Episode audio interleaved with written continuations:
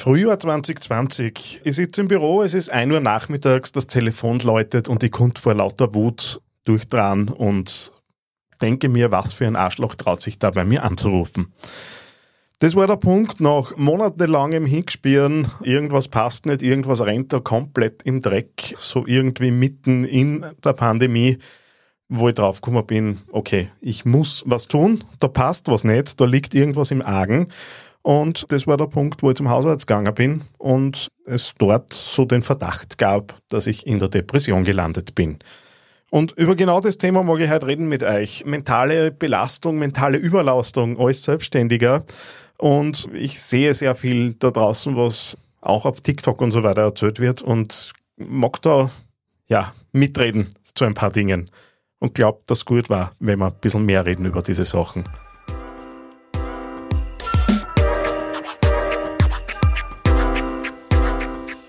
Herzlich willkommen bei Business of Balance, deinem Podcast für ein stabiles und ausgewogenes Leben im Business. Hier ist dein Host, Daniel Friesenecker. Ja, schön, dass du da bist bei einer neuen Folge des Business of Balance Podcasts. Ähm, heute, äh, ja, ein bisschen Real Talk, ein bisschen hineinblicken lassen. Was tut, hat sich denn auch bei mir damals so getan? Rund ums Thema Depression, Burnout, seit ich das Thema auch in sozialen Netzwerken suche, vor allem auf TikTok, kommt mir jede Menge entgegen und man hat ja fast schon ein bisschen das Gefühl, es ist en vogue, in einer Depression zu sein, zumindest so, wie das manche TikToker da draußen darstellen habe ich ehrlich gesagt als ehemaliger Betroffener schon ein massives Problem damit. Wie das dann auch so dargestellt wird und man das in so eine romantisch-melancholische Stimmung da und dort ein bisschen einkleidet, weil es tatsächlich echt scheiße ist, im Loch zu sein. Ganz vorweg, ich habe hier nicht vor, irgendwelche Heilversprechen zu geben. Ich bin kein Psychotherapeut. Ich kann das, was ich selber erlebt habe, erzählen. Und das hat mir damals auch geholfen zu hören, wie ging es den anderen. Aber wenn du ein Thema hast und wenn du draufschauen möchtest, war ein Weg, zum Hausarzt zu gehen und da einfach einmal anzusprechen, was sind denn die Symptome deiner Überlastung. Ansonsten unter psychotherapie.ihealth.gv.at findest du eine Liste von Psychotherapeuten in Österreich. Solltest du aus Deutschland zuhören, dann wär's die deutsche-depressionshilfe.de, wo du Hilfe bekommst bitte geh zu Profis und nicht zu irgendwelchen Coaches und Menschen, die dir erzählen, sie könnten da auch was, weil es ist tatsächlich was, wo man möglicherweise ein bisschen tiefer schauen muss. Und wenn ich so zurückdenke, wie es damals bei mir auch gelaufen ist, was ich, ich kannte das mein ganzes Leben lang, dass man halt irgendwie einmal ein bisschen überfordert ist und sich selbst, ich mich selbst ein bisschen gestresst habe, da ein bisschen Unzufriedenheit, so als Grundstimmung immer ein bisschen da war. Und für mich war es halt normal und das ist möglicherweise für andere, gerade selbstständige Unternehmer, wir haben doch schon immer ein bisschen die Tendenz, auch ein Stück weit in die Selbstausbeutung zu gehen. Zumindest kenne ich viele Kollegen. Wenn es bei dir nicht so ist, dann ist es schön. Das einfach als normal hinnehmen. Und mir ist es dann erst später klar geworden, dass das zumindest nicht das Normal ist, das ich anstrebe. Und was waren bei mir so die, die Punkte, wo man es erkennen konnte? Ich bin schnell reizbar gewesen. Also es haben Kleinigkeiten gereicht, dass ich wirklich sauer geworden bin, was mich selber dann schon massiver gestört hat. Und das war in der Zeit, wo ich gerade meine, meine Ausbildung zum systemischen Coach gemacht habe, was ja eigentlich schon so in der Anbahnung war und man da schon gespürt hat. Also ich glaube auch, dass meine systemische Ausbildung dann überhaupt erst die, die Dämme brechen hat lassen, weil ich auf einmal zum Einigspielen angefangen habe und das vorher eher weggewischt habe. Also es war diese Überreizung, es war latente Unzufriedenheit, die die gesamte Zeit da war. Es war Unaufmerksamkeit, es war Erschöpfung. Also bei mir war es tatsächlich so, dass ich so ab, ja, eins am Nachmittag in etwa einfach nicht mehr wirklich arbeitsfähig war. Ich bin dann im Büro gesessen, habe irgendwie Stunden abgesessen, völlig irre als, als Selbstständiger. Ich könnte rausgehen, spazieren gehen, irgendwas tun, was man halt gut tut, wenn es halt mit dem Arbeiten wirklich nicht geht. Und das ging aber über Wochen bis Monate. Wir dürfen nicht vergessen, wir waren da in einer Zeit, wo das Thema Homeoffice ja ganz massiv uns alle beeinflusst hat.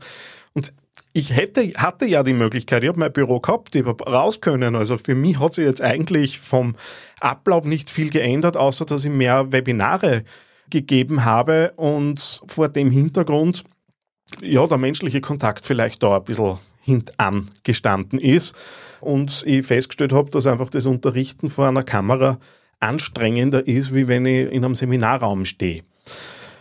Und ja, da genau diese Kombination war es dann.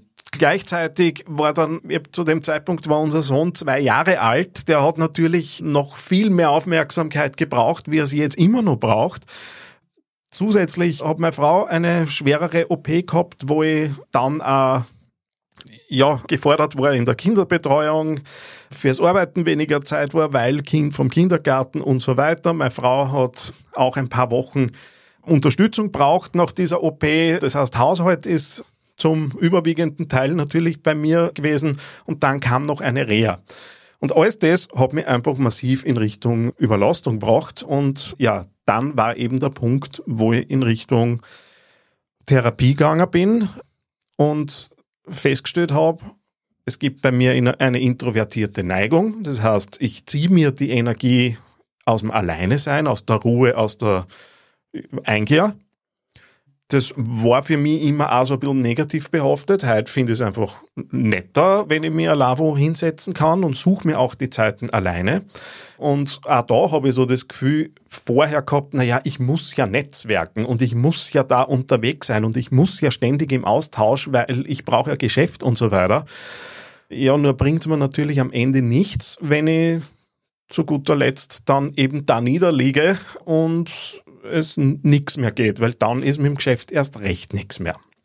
Und ja, so ist es halt dann, dann losgegangen. Und was ich für mich einfach festgestellt habe, dass ich mir selber gegenüber keinen Wert gehabt habe. Also es war tatsächlich, und das ist in eineinhalb Jahren Therapie haben wir das gut bearbeitet. Natürlich haben wir über die Mutter gesprochen. Natürlich haben wir über eine recht bewegte Geschichte, was jetzt meine väterliche Herkunft angeht, gesprochen. Beim Vater, den ich mit zwei der mit zwei aus meinem Leben ging, mit 18 kurzzeitig Retour kam, den ich mit 20 wieder verworfen habe und bis zwölf glaubte, mein Stiefvater wäre mein richtiger Vater. Das kann man jetzt entwicklungspsychologisch gerne mal durchdeklinieren, aber eins ist auch klar, gesund war das nicht. Zumindest habe ich nicht recht gesund verarbeitet, das Ganze. Da mussten dann 20 Jahre vergehen, bis ich draufgekommen bin, ah ja, da liegt schon länger was im Argen.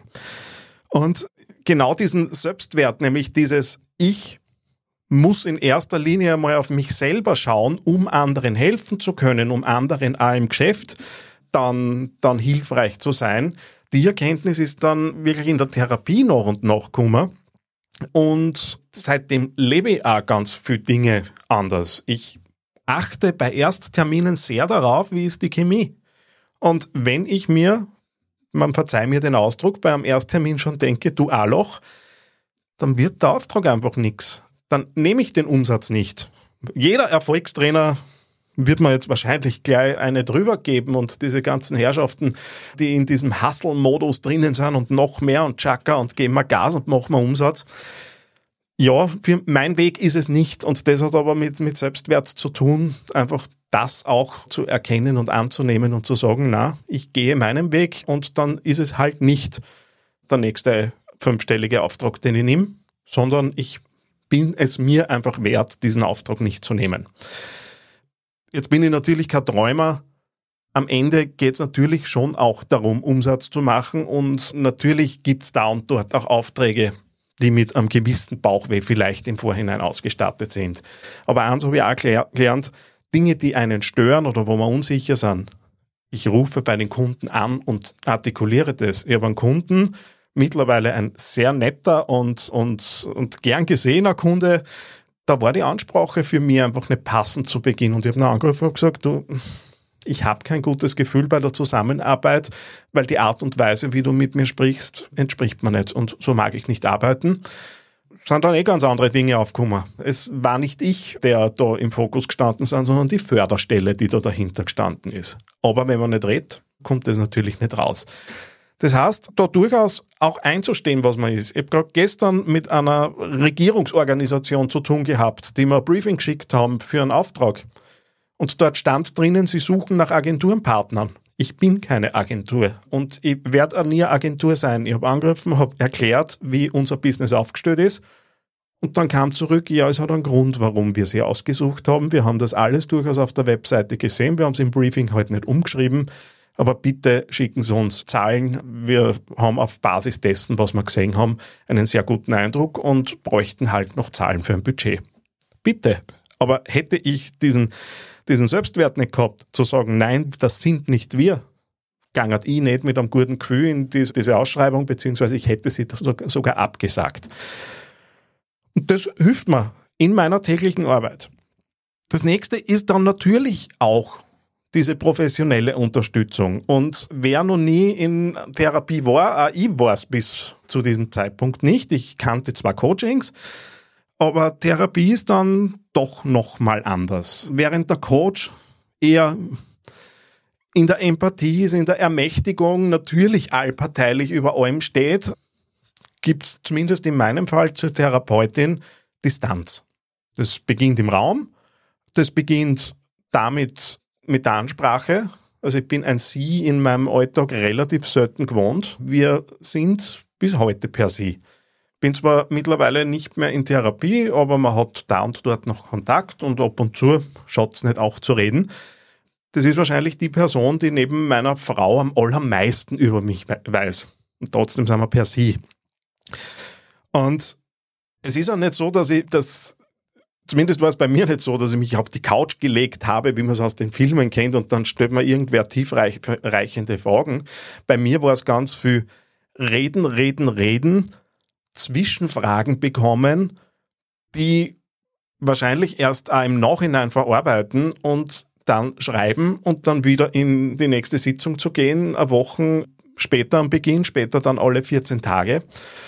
Und einfach zu, ganz viel zu reflektieren. Bei mir war ganz viel, okay, jetzt passiert gerade etwas mit mir, wo in meiner Historie, in meiner Kindheit gab es Themen, wo, ich, wo das ähnlich war.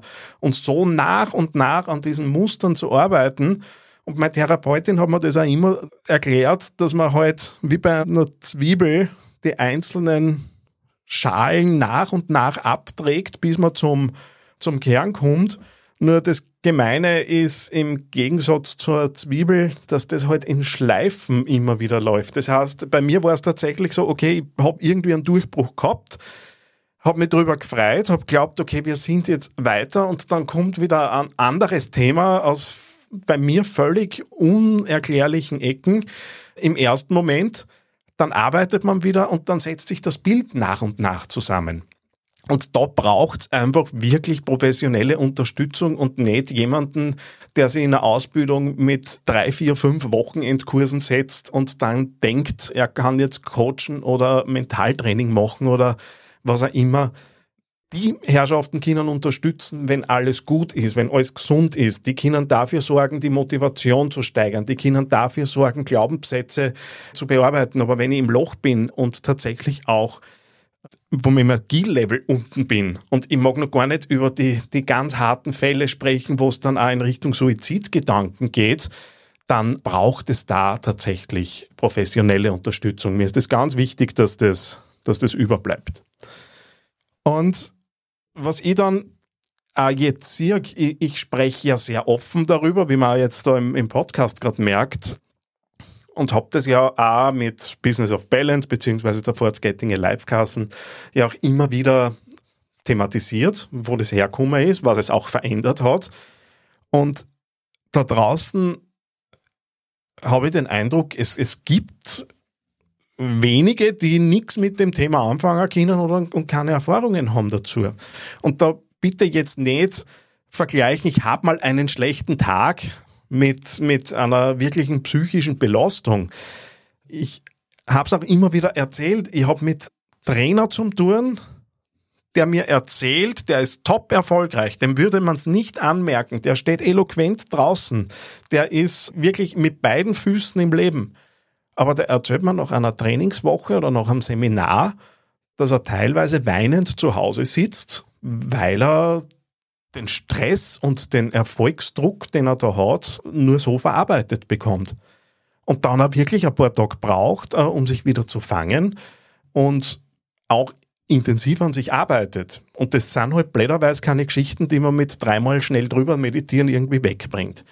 Gerade vor kurzem, da hat es mich selber gerissen, bin in einem Meeting gesessen mit jemandem aus dem Unternehmerumfeld, der mir wortwörtlich gesagt hat, für Alkohol, Alkohol schmeckt man nicht, für Drogen bin ich zu feig, aber Tabletten, da traue ich mich drüber.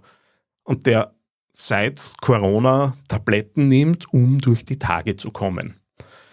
Und davon gibt es mehr und mehr Beispiele. Ich habe leider bei mir sitzen gehabt, Führungskräfte, die ich aus, aus Konzernzeiten noch kenne, die dann, wenn, wie ich gesagt habe, Freunde, ich habe eine Depression gehabt und ich arbeite an mir und das ist ein Prozess. Ich gehe nicht davon aus, dass dieses Lernen dazu jemals wieder aufhört.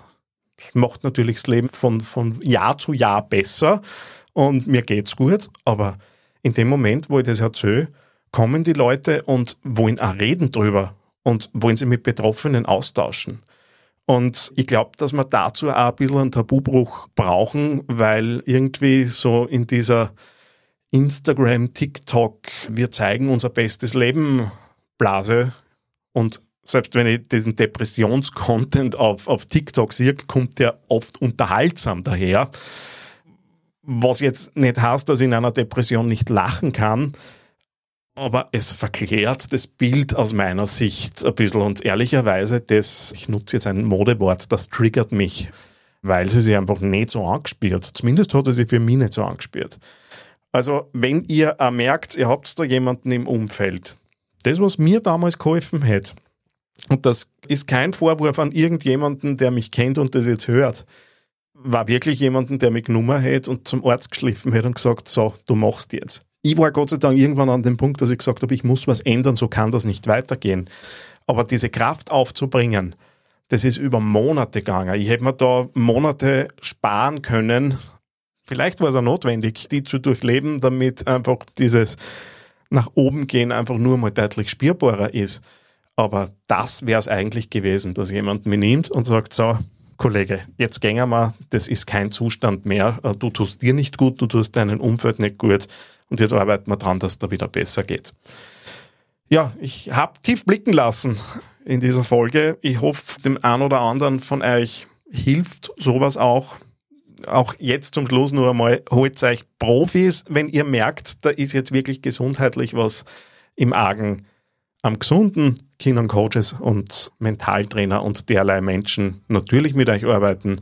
Wenn ihr Lust habt, äh, können wir auch mal plaudern zu dem Thema. Und ansonsten wünsche ich euch alles Gute und wir sehen uns das nächste Mal wieder. Danke fürs Zuhören. Besuch uns für mehr Tipps zu Work-Life-Balance, Self-Care, Ernährung und Bewegung auf www.businessofbalance.com. Falls dir der Podcast gefallen hat, freuen wir uns riesig über eine 5-Sterne-Bewertung auf deiner Lieblingspodcast-Plattform. Das hilft uns, noch mehr Menschen zu erreichen. Bis zum nächsten Mal beim Business of Balance Podcast.